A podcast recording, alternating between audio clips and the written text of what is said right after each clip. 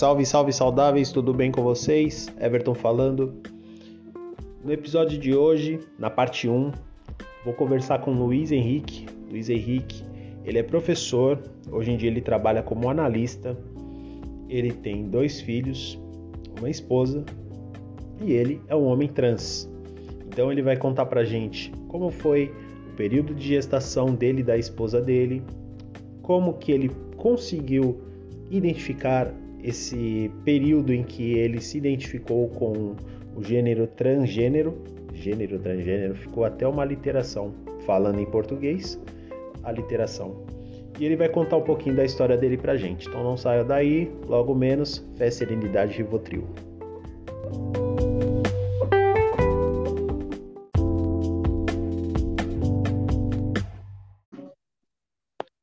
Boa tarde, Luiz.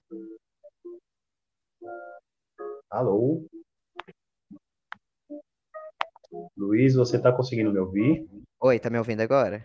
Oi, Luiz, agora eu tô ah. te ouvindo perfeitamente. Tudo Fala, bem com você? Tudo jóia e você? Tudo bem. Meu muitíssimo obrigado por você ter cedido uma parte do seu tempo. Eu sei que o seu dia a dia é corrido, você tá com as crianças isso. aí, tá? Mas te agradeço de coração. É, gostaria que você pudesse se apresentar. Eu sei que quem não é uma definição, porque eu sei que você é uma pessoa é, complexa como todas as outras pessoas são complexas, mas por favor se apresente para que todos possam saber quem é você. Beleza. Então, é, eu sou o Luiz Henrique, eu tenho 28 anos, é, sou, já fui professor de português, né? Sou formado em letras, mas atualmente eu não estou trabalhando como professor, eu trabalho como analista de conteúdo. É, sou pai de gêmeos, né? Eu tenho a Laura e o Oliver, eles têm, eles estão com oito meses, fizeram dia 13. É, sou casado, né, com a Cris há, há 10 anos. 10 anos não, ainda não fez 10. é, há 9 anos. E enfim, isso é só, só os meus dados pessoais aí, né? isso é só a ponta do iceberg. Né? É, exatamente. Luiz, é, te agradeço também na, pela oportunidade, porque assim, meio que conversando com o Thales, né, pedindo um favorzão para ele, eu falei, pô, Thales, tô, tô querendo assim e tal, que tenha tido um filho ou que ou outras pessoas trans que nem você, é, você teria alguém para me indicar, para a gente poder bater um papo? Ele falou, meu, tem um amigo meu, é, Luiz, te interessa? falei, opa, se ele topar, eu topo também. Então foi meio que assim o nosso que o nosso universo se cruzou. É, hum. Para as pessoas poderem entender, você é pai e mãe dos seus filhos? Você não. São... Oi? Desculpa, você que teve, foi você que teve a gestação ou foi a sua esposa que teve a gestação? Não, foi ela. Foi ela. Ah, ela teve a gestação. Isso. Ah, como que foi esse processo para vocês? Então, é...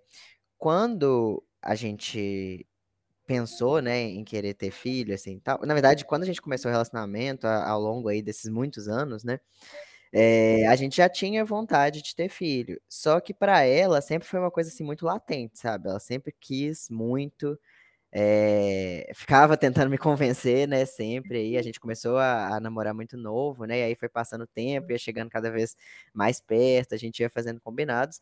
E aquela ideia não me parecia muito confortável no início, sabe? Tipo assim, eu queria, eu sabia que eu queria ter filhos, mas eu ficava, ah, nossa, não sei, não quero agora e tal. É, e aí, nesse meio tempo, assim, é, em 2000, lá para. É, entrando na pandemia, né? Então, 2020, assim, foi quando eu comecei a realmente me descobrir como homem trans. É, então, assim, é uma coisa que eu, que eu já, já tinha, assim, uma ideia há, há muito tempo, né? Na verdade, desde a infância, né? A gente já tem alguns sinais. Né? Sim. Eu posso falar um pouquinho sobre isso depois, mas seguindo nessa história, assim, é, eu foi em 2020 mesmo que eu realmente consegui entender e começar o meu processo de transição. É, em 2021, aliás, eu comecei, mas assim, o, o start começou lá em 2020, sabe? Toda esse muita terapia e tal. E no meio disso foi que eu percebi que o que me incomodava é que eu não queria ser mãe, sabe? Sim. É, para algumas pessoas trans, né, muitos de nós, assim, é, pra gente é ruim ser associado a determinadas coisas do feminino mesmo, né? Então, embora a gente saiba que é, tudo é muito social, né? Que não tem essa de coisa de homem, coisa de mulher, ainda assim, né? A gente ser associado a coisas do feminino, não, não muitas vezes isso não é agradável. Uhum. E, e para mim, assim, aquela ideia de ser mãe não, não tava casando comigo, sabe? Não tava achando legal. E aí, quando eu comecei meu processo de transição, eu percebi que, assim, pô, eu queria ser pai, sabe? Tipo, eu queria que. É, eu quero ser pai dos meus filhos, eu quero, eu acho, né? É, que esse papel de pai é uma coisa que combina comigo. Certo. E aí foi durante esse processo, assim, né, que a gente também já tinha lá o nosso combinado de querer engravidar e tal. E ela, e aí a gente começou a olhar as clínicas, né, de, de fertilização. É, aí a gente escolheu uma clínica. É, e o interessante foi que o nosso processo para engravidar, né? Então a gente, é, a gente chegou, a gente fez duas inseminações, depois passamos para fertilização in vitro. É, e a, durante a gravidez foi quando eu comecei também a tomar hormônio, sabe? Então foi, foi duas coisas legais que hum. aconteceram ao mesmo tempo, sabe? A minha transição acontecendo juntamente com é, a gravidez da minha esposa, sabe? Então isso foi um processo muito é. bacana, assim, que aconteceu ao mesmo tempo.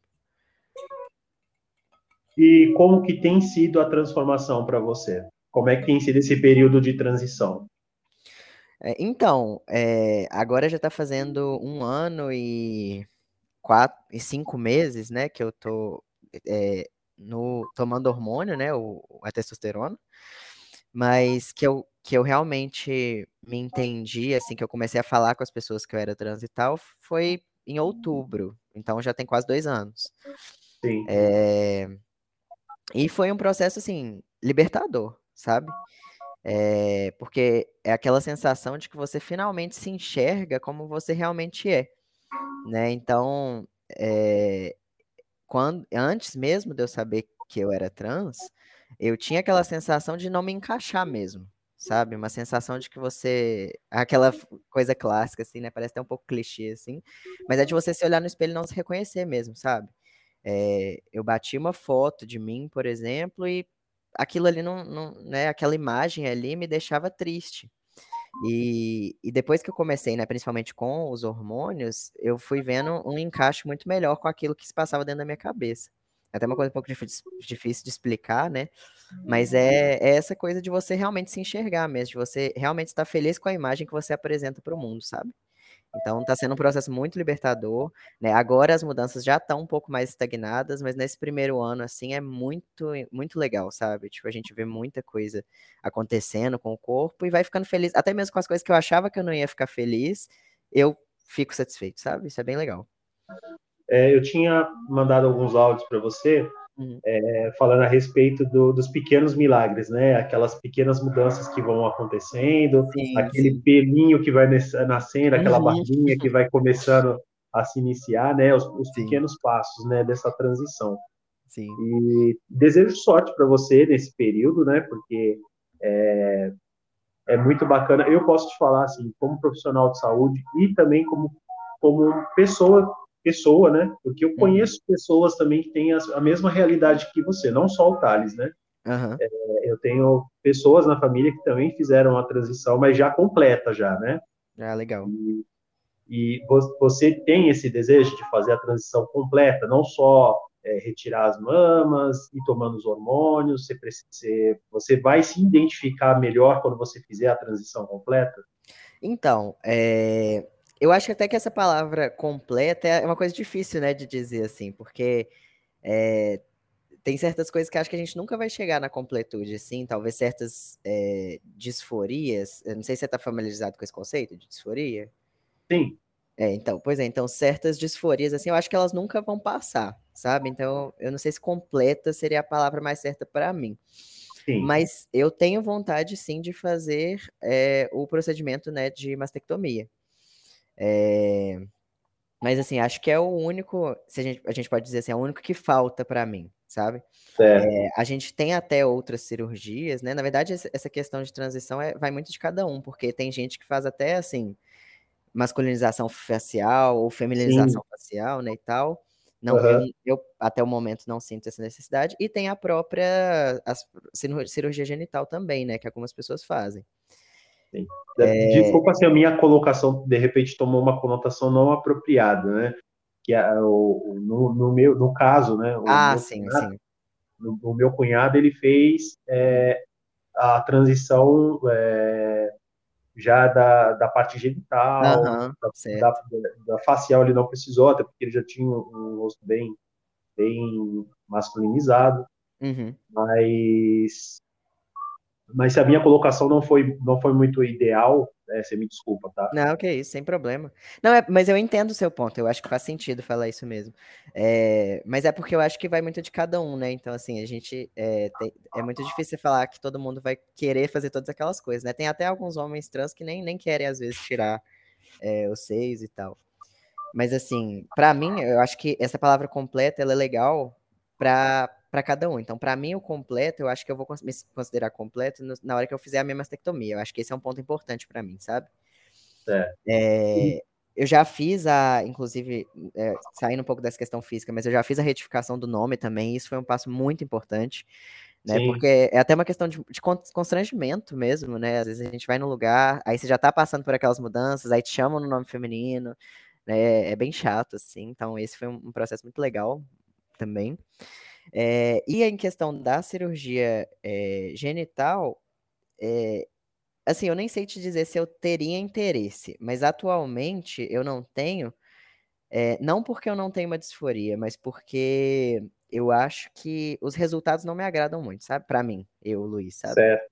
Então, por enquanto, eu acho que eu vou ficar desse jeito assim, que eu tô. Não, o importante é aquilo que você falou, você se olhar no espelho É, e você se reconhecer. Se, se isso para você é satisfatório, o importante é o que é satisfatório para você, para sua Uhum. família. A opinião do- das outras pessoas é, é pouco importa. Pelo sim. menos esse é um pensamento que eu tenho. É, com certeza. E, e uma coisa interessante também é, é que eu acho que tem umas coisas que, não só para as pessoas trans, mas até as pessoas cis também, a gente sempre fica querendo mais, né? Então, assim, ah, eu queria ter uma voz mais grossa, ah, eu queria ser mais musculoso, eu queria ser mais alto, né? Então, é, às vezes tem coisas que, infelizmente, não, vai, não vão mudar, né? Sim, Então, claro.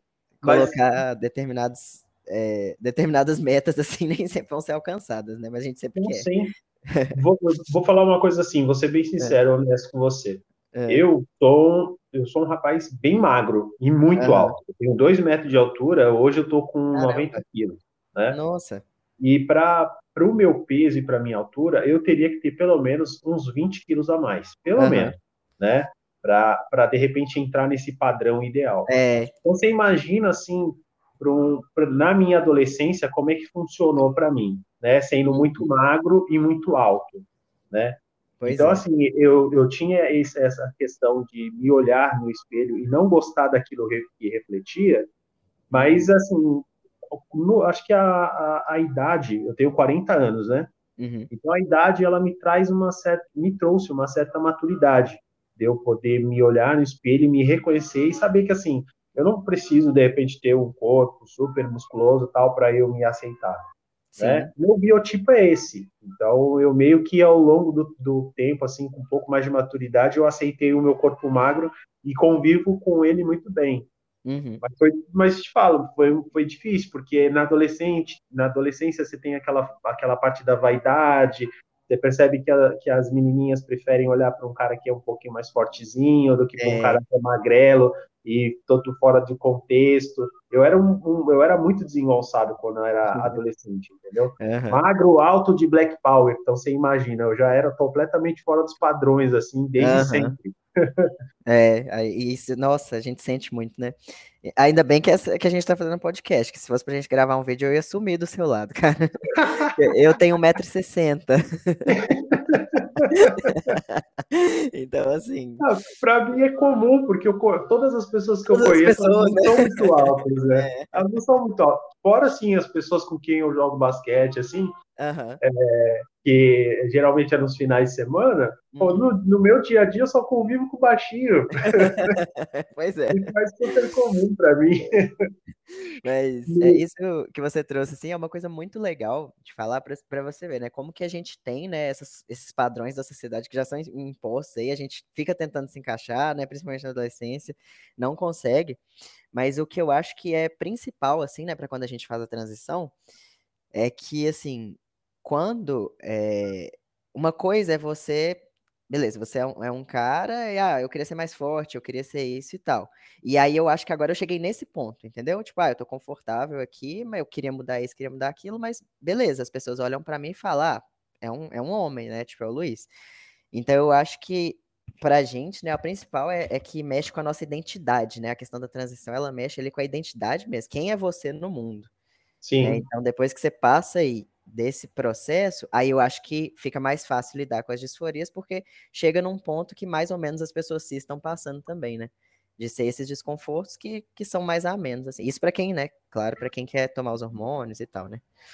Então, é bem interessante, né, a gente fazer essa comparação mesmo, que, que eu acho que, que a gente vê, né, que nem sempre a gente vai conseguir atingir tudo aquilo que a gente quer, mesmo fazendo a transição, mesmo, né, fazendo cirurgia e tal.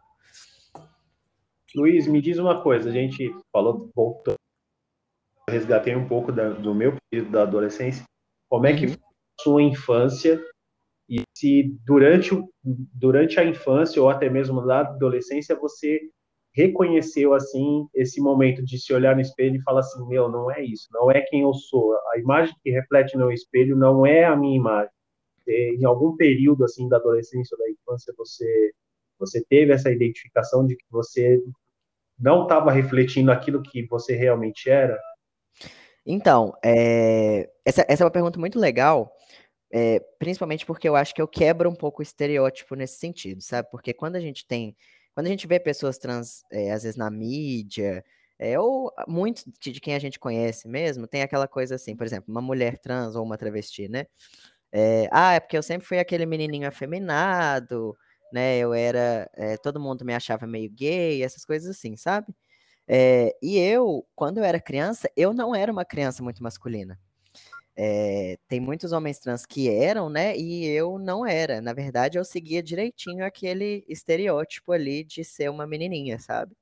Sim. É, e é muito legal você me fazer essa pergunta. Você me perguntou, ah, você tinha esse, essa percepção?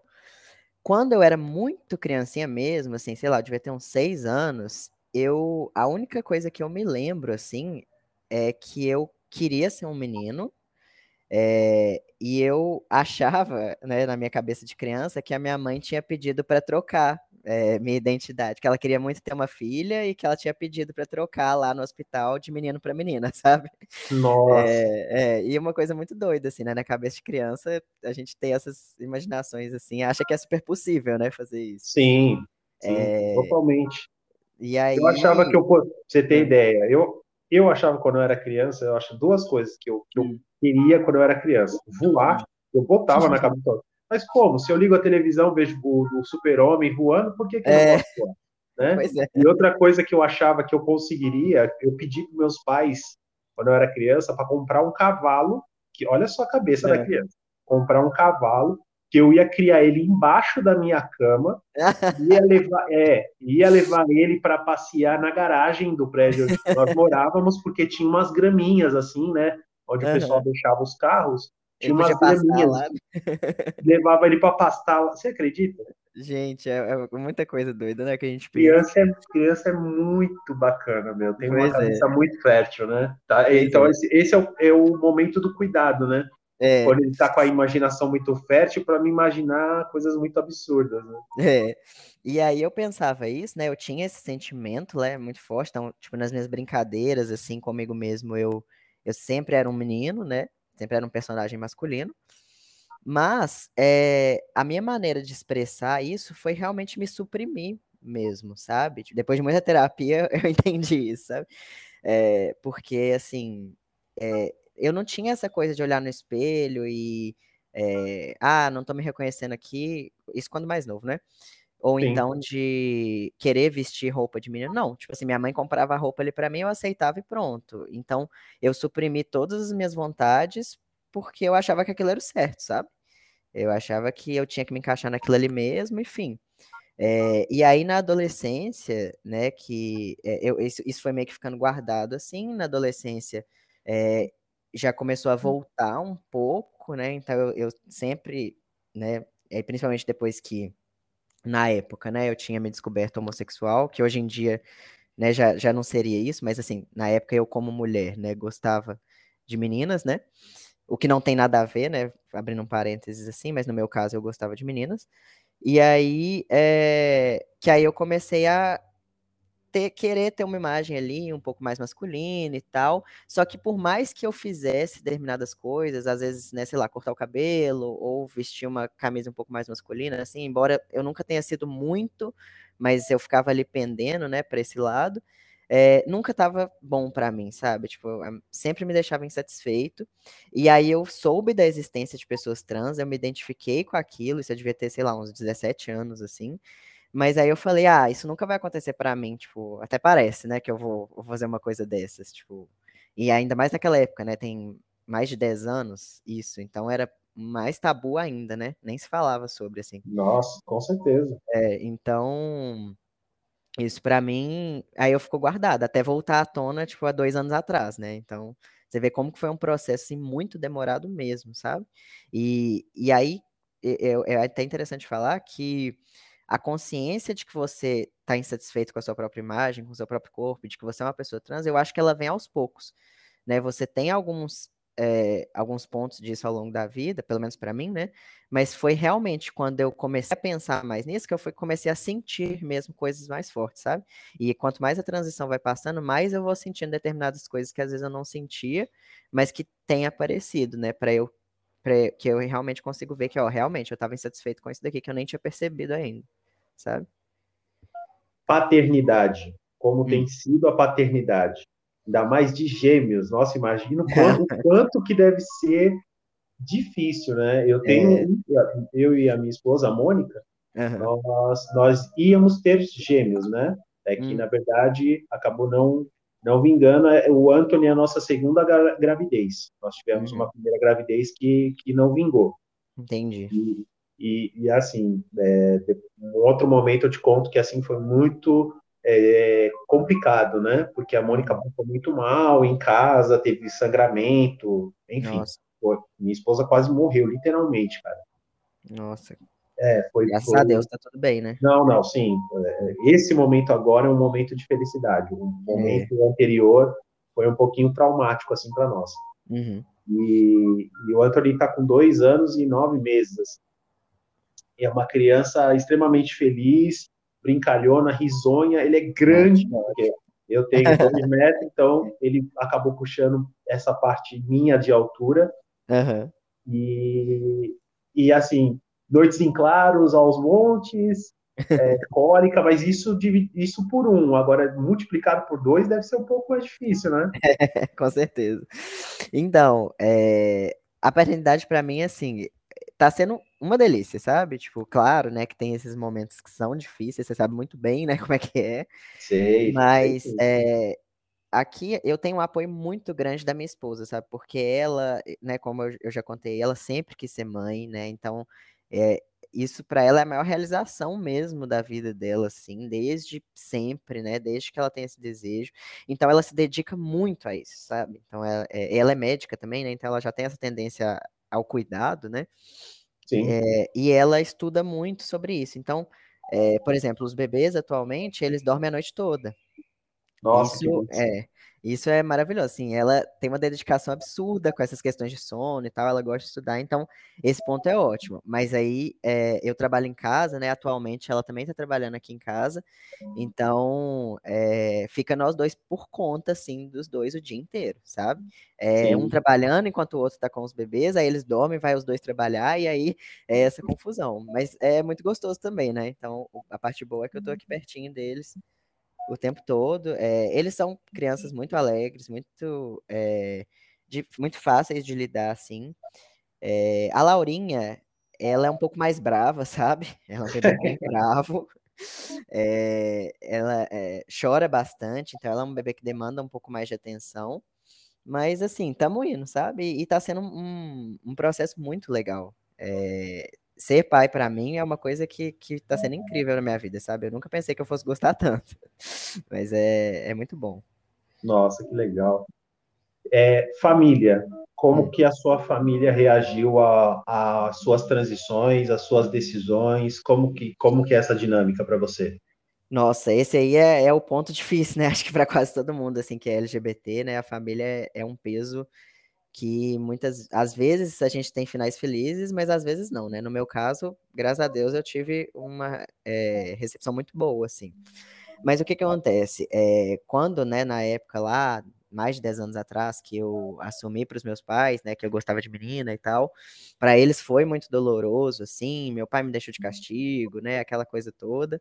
É, depois passou, assim, eles nesse meio tempo, eles acabaram se separando, não por causa disso, né? O uhum. relacionamento deles já não estava bom, mas essa separação deles foi importante, assim, porque é, a minha mãe me aceitava melhor, sabe? É, então, ela, aí ela conheceu minha namorada na época e tal, foi mais tranquilo. E o meu pai meio que continuei tendo uma relação boa com ele, mas ele não falava sobre o assunto, sabe? Uhum. Então, quando eu, né, comecei comecei uhum. a pensar na transição, né? Comecei a me entender como trans. Aí eu falei, nossa senhora, como que vai ser contar isso pro meu pai? Né, para minha família e principalmente pro meu pai. Tipo, ele nunca mais vai falar comigo. Era o que eu pensava assim. E é, aí eu contei primeiro para minha mãe. É, ela ficou um pouco, eu posso dizer até chateada, sabe? Eu acho que quebrou um pouco essa expectativa dela de que ela queria ter uma filha e, né, e agora ela tem um filho. É, depois eu contei pro meu irmão, meu irmão foi super tranquilo, super receptivo, né? Meu irmão nunca teve problema com isso. É, e aí falei, ó, agora eu preciso contar pro meu pai. E aí foram meses, meses, meses tentando trabalhar isso, conversando com a minha psicóloga e tal. A, e eu escrevi um textão falando tudo, olha, pai, ah, a uhum. gente não, não conversa muito, eu vejo que você ignora a minha esposa e tal, não sei o que, não sei o que. Aí eu falei tudo, falei que se, se ele quisesse continuar na minha vida, que ele ia ter que, né, é, ver, teria que, né, aceitar isso mesmo e tal. E aí é, ele não respondeu o texto assim. Aí eu encontrei com ele dois dias depois. Ele veio falar comigo, falou que estava do meu lado e tal, não sei o que. Foi muito bom, me surpreendeu bastante. É, e hoje em dia, meu pai convive super bem, já usa meus pronomes masculinos, é, me trata no meu nome, né? Ele me chama de Luiz. Então, assim, com meu pai tá super bom. E por incrível que pareça, né, eu achava que com ele seria de mais difícil, mas para minha mãe eu vejo que ainda é um processo mais difícil de aceitar, sabe? Então a minha mãe, assim, ela, ela não me discrimina, ela vem na minha casa, é, convive com os bebês, convive com a minha esposa, é, não, não, né, não, eu não sinto nenhum tipo de discriminação, mas eu vejo que ela ainda não fala o meu nome, sabe? Ela me chama de Lu, que é a mesma, né, mesmo apelido que eu tinha antes. É, não, não usa pronome masculino, sabe? Então, assim, eu vejo nela uma resistência maior do que no meu pai, por incrível que pareça. Né? Eu achei que com ela fosse ser mais tranquilo e a gente eu me surpreendi, na verdade, com meu pai aceitando muito melhor do que ela.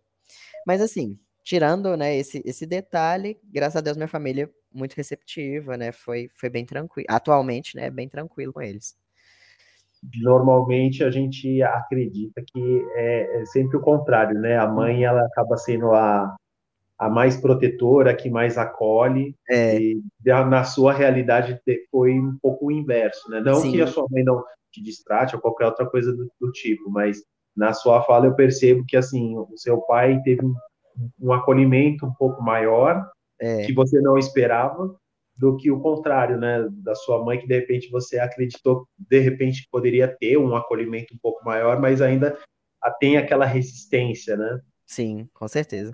Você você pai, você consegue se colocar no lugar dos seus pais com, hum. com vocês? Porque assim, eu acredito, né, posso estar muito enganado. Depois hum depois que eu, eu me tornei pai, eu tenho medo de tudo, cara. E eu sempre fui uma uhum. pessoa assim, que não tinha medos, assim. E hoje em dia eu tenho medo de tudo, né? Eu sou. Uhum. Eu, eu sou. Me identifico com a raça negra, né? Porque uhum. eu sou um ser humano, como todo mundo, mas é, a minha etnia é negra. Sim. E, e, a gente sabe que a gente vive é, tempos muito difíceis, assim, né? De, é. Tanto de militância, quanto de pessoas que acreditam que negros são, são pessoas inferiores, e enfim. Pois é. E eu tenho muito. Ainda tem esse tipo de gente. Eu tenho muito medo, assim, que assim, eu sei me defender muito bem, mas eu uhum. tenho medo do que o meu filho pode vir a enfrentar. Eu sei que ele vai conseguir, de repente, ter mais é, sabedoria para lidar com muitas situações, porque ele é, ele é jovem, vai aprender muita coisa ao longo da vida, e ele tem pessoas para dar esse discernimento para ele. Mas uhum. hoje em dia eu tenho muito medo dessa sociedade que a gente vive hoje. Sim. E, e dentro de, dessa minha colocação, você consegue se colocar no lugar dos seus pais e tentar entender essa, esse medo, essa resistência deles um pouco? Então, eu acho que em partes. Né, eu acho, eu entendo sim a resistência nesse ponto. Essa questão do medo que você falou assim, é muito real. Né? Quando a gente tem filho, a gente tem medo de tudo. Né? Eu não consigo nem imaginar né, como é que vai ser depois que eles estiverem maiores e tal, né? A gente tem que curtir muito também nessa fase pequena. Nossa, aproveita, porque passa é... muito rápido, Luiz. Pois Olha, é, é, era, era menos de dois anos atrás, meu filho estava com o mesmo período que seus filhos têm hoje, meses, né? É. E é até engraçado, eu, eu tenho um armário aqui no quarto dele, eu hum. coloco a medida, né? Eu fico uhum. fazendo medida nele e colocando o período que eu fiz aquela medida e coloco lá a altura que ele tá e, e os meses ou o ano que ele estava. Uhum. Ele já está com quase um metro já. Ele passa por um bebê de Nossa. quatro anos muito tranquilamente, assim. Caramba! dois anos. É, é, ele é comprido e pesado e quer ficar só no colo. e, mas eu tenho muito medo, assim, do, do, do, do, que ele vai vir a enfrentar pela frente. Por, por conta de, da gente viver numa sociedade que é tão esclarecida ao mesmo tempo e ao mesmo tempo é tão opressora. A internet ela é, é, é, é um juiz e réu ao mesmo tempo muito esmagador, né? As é. pessoas te julgam o tempo inteiro, então eu tenho um pouco medo dessa sociedade que a gente vive hoje. Sim.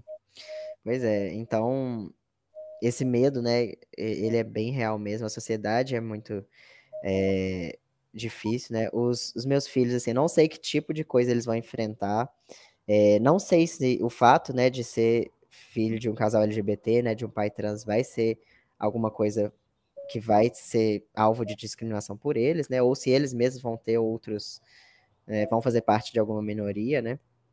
Mas é, nesse ponto eu entendo os meus pais, sabe? Eu acho que, que faz sentido você ter medo do seu filho, né? Sofrer mesmo. Mas, por outro lado, é, eu tento ser um pouco. Eu, eu aprendi com eles, né, de uma maneira ruim, nesse caso, que também eu acho que a gente precisa acolher mais, sabe? Então, eu quero ser uma pessoa mais acolhedora para os meus filhos do que eu fui acolhido por eles, sabe? Então, é, eu, por isso que eu digo que eu entendo em partes. Eu, eu entendo a parte do medo, mas eu sei que grande parte foi por falta de acolhimento e até mesmo por medo do que os outros vão pensar, sabe? É, até na, geração deles, né? Isso não era tão comum, então eu acho que era muito mais forte para eles também, né? Essa, essa questão de, de, de julgamento e tal. Então, assim, eu acho que essa questão do acolhimento ela é muito importante, que infelizmente a gente não tem como proteger de tudo né? Mas saber que, que em casa a gente é o lugar de acolhimento, é o lugar que eles podem se sentir seguros, eu acho que isso é muito importante. Né? Até para enfrentar esse medo que a gente tem também, né? Com certeza, com certeza. Luiz, hoje em dia a gente sabe que também as, a condição de vida está um pouco mais cara. Uhum. Como que está a realidade aí na sua cidade aí? Não vou entrar nem em méritos políticos, eu evito de falar de política, uhum. é, mas eu, eu não sou a favor do governo que está aí hoje, por uma série de coisas, né? É, embora, embora, eu não tinha, não, não falei para você, né, nas nossas uhum. conversas pelo WhatsApp, até porque a gente não teve tempo de, de conversar muito, uhum. mas eu trabalhei nas Forças Armadas durante oito anos, então eu encontrei o hoje em algumas ocasiões uhum. e eu, eu sei como que ele trata as pessoas e não, não é essa gentileza que a gente vê com o povo de jeito nenhum, tá? Hum, eu imagino. Eu posso te falar isso melhor do que ninguém, tá? Uhum. É, como que tá a realidade, assim, da sua cidade? As coisas estão caras, a gasolina tá cara, a luz tá cara, como é que tá? Porque, assim, eu moro no, no litoral de São Paulo, né? Moro na Praia Grande. E aqui as ah, coisas estão Aqui as coisas estão absurdamente caras, absurdamente caras. Está difícil de, de você levar o mês assim como você levava algum tempo atrás. Coisa de é. dois anos para cá, parece que as coisas dobraram de, de valor. Nossa, com certeza. Aqui eu moro em Belo Horizonte, né? A mesma coisa, gasolina, né, com esses aumentos absurdos, assim, né? A gente, eh, a cada semana parece que muda, né? É, supermercado também, a gente vê que é, um, às vezes uma compra que você fazia por 100, hoje está 200, né? Então, assim, é, está 300, né? É, que está 300, exatamente. É, eu e a minha esposa, graças a Deus, né, a gente tem uma condição financeira boa e mesmo assim, né, principalmente é, a licença dela acabou, né, ela teve a licença de seis meses, maternidade, e agora Sim. ela está trabalhando de casa fazendo atendimentos é, virtuais. Sim. Então, assim, a gente passou uma fase aí também que a gente estava um pouco mais apertado, sabe? Então, a gente conseguiu perceber esse é, esse aumento assim das coisas, né? Muito muito forte mesmo. Eu ouvi é, um chorinho, você tem que ir, é, se você tiver que ir, não tem problema. Pois é, tô, tô observando aqui na, na câmera. Tô achando que ele vai acordar, viu? Não, não tem problema, Luiz. Eu, é. eu te, mesmo assim, eu te agradeço pela oportunidade. Você doou 35 minutos do seu tempo. Para mim, ele foi ah, muito valioso. Tá? É, a gente tava, nem estava mais falando mais de, é, de paternidade, já entramos em é. outros assuntos que não são tão relevantes assim, mas te agradeço pelo tempo, tá? É, se você quiser fazer alguma consideração final pela sua participação, por favor, o espaço é seu, aproveite o microfone. Mas gratidão por esse momento e gratidão por conhecê-lo. Espero que vocês tenham um ano maravilhoso, seus filhos cresçam e se desenvolvam e não tenha medo, porque por eles é o que vai te ensinar a você conviver com eles e eu tenho certeza que vai ser uma convivência maravilhosa, viu? Ah, muito obrigado. É, eu queria te agradecer demais a, a oportunidade, assim. É, eu fico muito feliz de saber que, que, tem pessoas como você, assim, fazendo esse tipo de trabalho. Acho que é essencial, né, nesse mundo que a gente vive. E, nossa, e agradecer demais mesmo. Eu fico muito feliz de poder participar, de poder a história aqui. Se você precisar, né, se quiser conversar mais depois, a gente pode conversar também. É, e aí, tenha melhores vindo por aí também, né? Como você falou, o amor é o que vai realmente tudo assim. Muito pelo Não, imagina, Luiz. Eu que, eu que agradeço de coração. Um abraço para você e para sua família. Numa outra oportunidade, a gente grava uma parte 2 e a gente escolhe um tema, um assunto e a gente discorre, pode ser? Legal, pode sim. Então a gente deixa essa conversa como parte 1. Um. Numa outra oportunidade, a gente faz a parte 2. Show. Perfeito. Beleza. Obrigado, Obrigado Luiz. É. Abração. Um abraço. Tchau, tchau.